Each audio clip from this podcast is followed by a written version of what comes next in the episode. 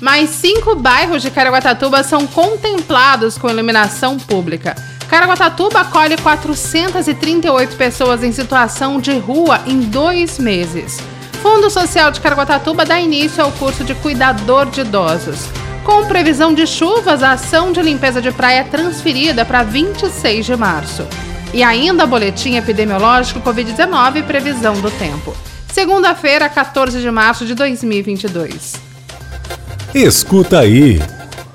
A expansão e modernização da iluminação pública em Caraguatatuba avançam e contemplam mais cinco bairros. No total, serão 173 luminárias de LED instaladas. Os trabalhos começaram no último dia 7 de março, na Prainha, com a iluminação na trilha de acesso à Pedra do Jacaré, um dos principais atrativos turísticos da cidade. São 22 pontos de iluminação com lâmpadas de 50 watts. O bairro também terá iluminação da orla com mais 30 lâmpadas de 300 watts. A praça e o boulevard receberão iluminação ornamental e vão receber 12 lâmpadas de 100 watts cada um.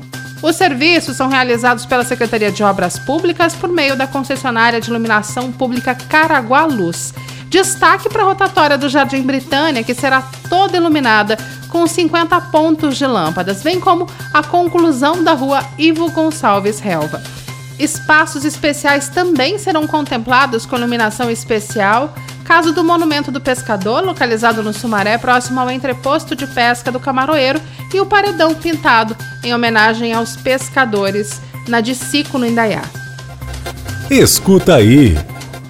A Prefeitura de Caraguatatuba, por meio da Secretaria de Desenvolvimento Social e Cidadania, realiza diariamente abordagem à população adulta em situação de rua. Nesse ano, até o momento, 656 pessoas foram abordadas e 431 aceitaram acolhimento. A acolhida é feita em duas casas de passagem para o acolhimento a pessoas em situação de rua, em parceria com duas organizações sociais: o Centro de Recuperação Humano Renascer, o projeto Casa do Caminho e a Restitui. Nas casas de passagem, os acolhidos são atendidos por assistentes sociais e psicólogos com escuta qualificada para identificação das suas demandas, os encaminhamentos necessários, além de receberem quatro refeições diárias: café da manhã, almoço, café da tarde e jantar. A abordagem é realizada todos os dias, das 8 às 23 horas, em pontos estratégicos em que esse público costuma ficar.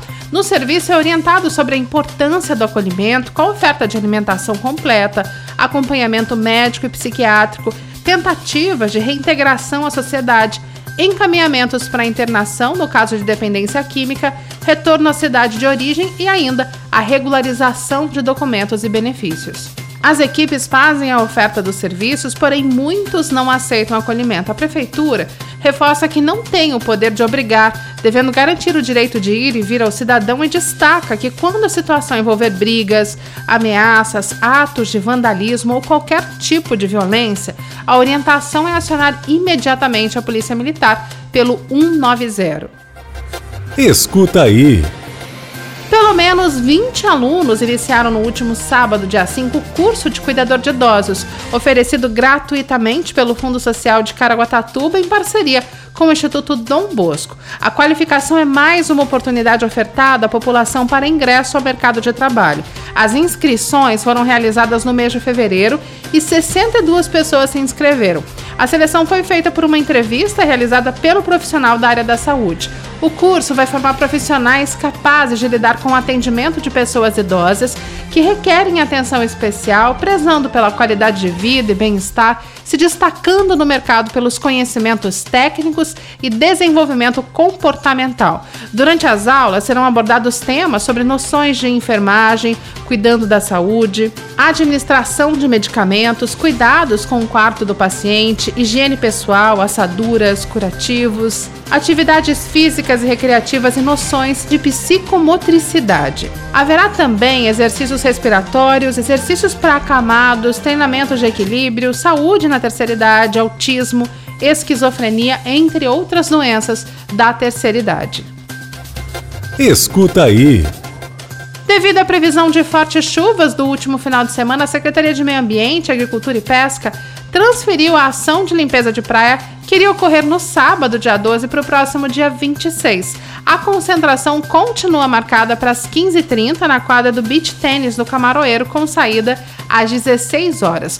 Qualquer pessoa pode participar. A limpeza será feita em toda a extensão do Camaroeiro até o Indaiá, finalizando na ponte do Rio Santo Antônio. Durante a concentração, serão entregues mudas de plantas nativas, luvas e sacos plásticos.